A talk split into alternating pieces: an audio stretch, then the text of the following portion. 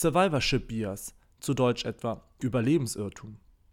Wir alle kennen doch Facebook und Google, Musiker wie Shawn Mendes, Justin Bieber und David Guetta, großartige Bücher wie Harry Potter und Fußballer wie Neymar, Messi und Ronaldo. All die Erfolgreichen also in dieser Welt, all unsere Kindheitshelden, zumindest für einige.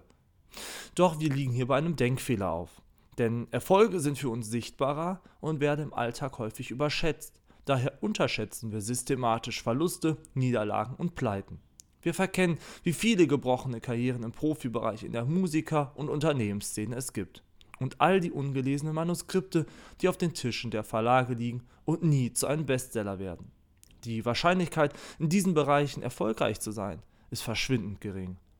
Das liegt unter anderem an der Medienwelt, die stets nur über Erfolgsstories und erfolgreiche Leute berichtet und nicht über Gescheiterte. Außerdem schreiben weniger erfolgreiche Autoren und Musiker seltener Ratgeber.